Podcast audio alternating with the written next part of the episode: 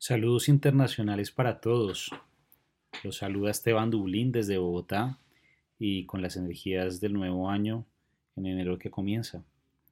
Después de un par de meses de ausencia regresamos al sonido de lo breve eh, y con esta entrega queremos darle la bienvenida a nuestra segunda temporada. Estamos felices de celebrar nuestra segunda temporada en la internacional eh, y esta segunda temporada estará enteramente dedicada a los países que han cultivado el género. Parecerá obvio, pero, pero no podía ser de otra forma. Nuestro primer episodio hará un contenido región por región por Colombia. Eh, obviamente, eh, si iba a iniciar esta nueva temporada, este servidor no podía ser en un país diferente. Partirá en el norte del país, desde el Mar Caribe, para atravesar el río Magdalena, cruzará las cordilleras andinas a través de historias fascinantes y finalizará su recorrido en el sur, donde aguardarán algunos extravíos. Quisiera iniciar este recorrido en la costa caribe colombiana, al norte del país. Desde el nivel del mar, el sonido vallenato y la brisa caribeña, esta primera parada en un microrelato denominado El Catalejo, autoría de David Sánchez Juliao, originario de Santa Cruz de Lorica, en el departamento de Córdoba. Dice así el catalejo. Una mujer amó a un marinero. Un buen día el marinero tuvo que viajar.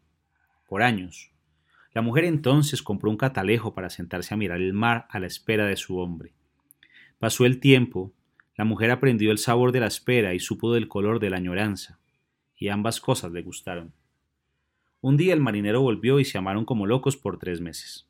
Rompieron la cama y deshilaron la hamaca. Pero un buen día, otro, el hombre se levantó y encontró a la mujer instalada en la terraza mirando al horizonte por el catalejo. ¿Qué buscas? preguntó el hombre, y la mujer respondió, a ti. Un micro relato hermoso, eh, siguiendo, digamos que con las vicisitudes que destina al Caribe del mismo departamento, esta vez en Montería, su capital, bajamos por el río Magdalena y nos encontramos con Tempus Fugit. Este texto, obra del escritor Rubén Darío Tálvaro, que narra esa complicidad, esa enemistad, incluso que podría darse entre autor y lector. Se llama así justamente lector. No se haga, amigo lector, sé que es usted. No crea que va a engañarme con esa falsa máscara. No simule ser un desprevenido y desocupado lector. No voy a dejar que se salga con la suya. Tiene suerte de que el anterior lector se haya dormido. Esta vez estoy seguro de que usted es el elegido, el esperado, el afortunado que encuentre la perdida página en la que se narra su muerte.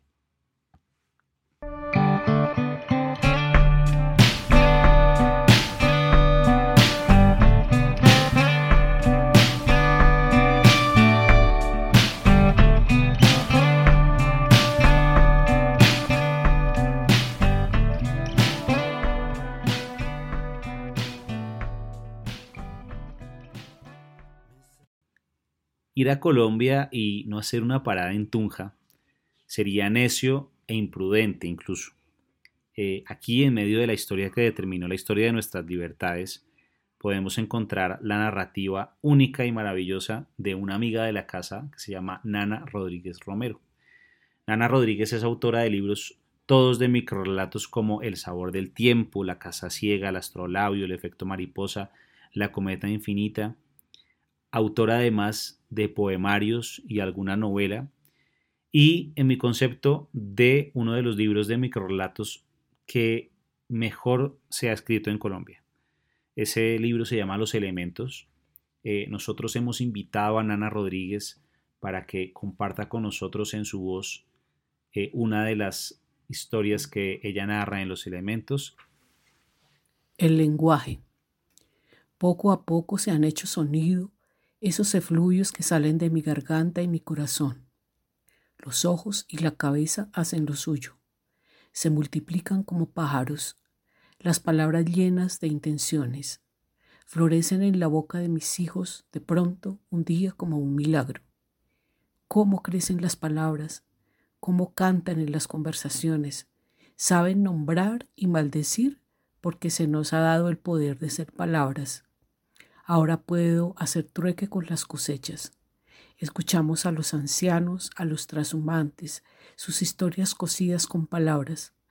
Basta un palabreo para saber que mañana iremos a la otra aldea para aflojar la tierra y los rencores. Mi palabra tiene honor, tiene confianza, tiene fuerza.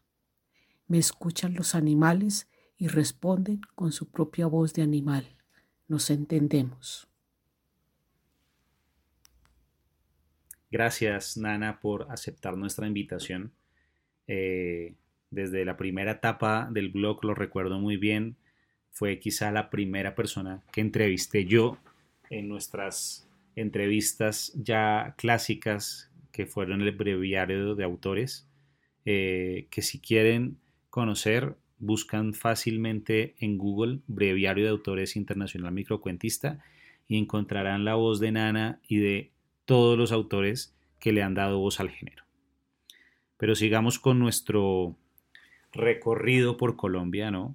Eh, en relación a, cómo de alguna forma se construyó o se ha construido la voz del cuento más breve en nuestro país.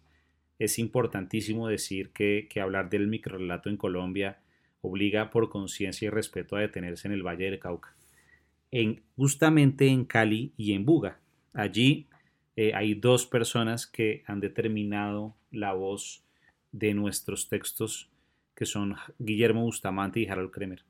Ellos han sido los difusores relevantes de las historias mínimas sugeridas en, nuestra tierra eh, y ellos han sido autores de tres antologías eh, que se llaman Antología de Cuento Corto Colombiano. Una, la primera, antología de cuento, corto colombiano, la segunda, segunda antología de cuento, corto colombiano y la tercera, tercera antología de cuento corto colombiano, que parece una redundancia, pero es una maravilla eh, porque en realidad Harold y Guillermo han encontrado eh, una voz muy importante en nuestro país y han eh, hecho, digamos, la difusión de autores que son muy importantes. Em, Bustamante y Kremer en compañía de un tercer mosquetero eh, que hoy por hoy reside en Israel llamado Henry Fisher, también se han convertido en cultores, ¿no? Eh, a través de sus libros como lo son Oficios de Noé y El Combate, solo por nombrar dos de sus obras. Así que vamos cerrando este viaje con sabor a eucalipto, a pino, a café, para sentarnos en el departamento de Nariño, al sur del país, para finalizar este recorrido hemos invitado a otro amigo de la casa que ha realizado una labor encomiable por dar a conocer autores de la región, de la región del Nariño, por la región de Nariño, dentro y fuera de Colombia. Eh, con un equipo multidisciplinario, Jonathan España fundó la editorial Avatares. Una de sus publicaciones llamó poderosamente mi atención. Yo, yo recibí el libro en mi casa, eh, cortesía de Jonathan, y, me llevé la sorpresa de que eran textos muy bien construidos, estructuralmente muy completos. Em, ese libro se llama Extravíos y hemos invitado a Jonathan justamente para que finalice esta primera entrega del primer capítulo de la segunda temporada con uno de los textos que a mi juicio es uno de los mejores de este libro. Eh, gracias a Jonathan por aceptar nuestra invitación. Em, y aquí está Jonathan España. La carreta, por Jorge Verdugo Ponce. A veces en mis sueños viajo de una manera inusual, en una rechinante carreta anacrónica con costillares laterales y ruedas irregulares. Nunca puedo identificar al animal o persona que la hace avanzar. Solo sé que se mueve y que yo voy en ella. Tampoco sé a dónde me conduce ni si voy por mi voluntad.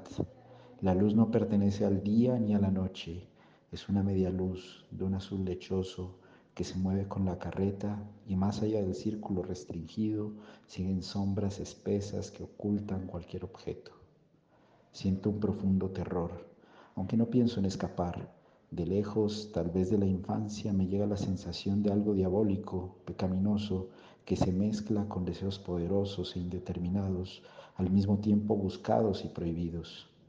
Este viaje jamás tiene punto de partida y final, de modo que tampoco sé si en realidad es un viaje.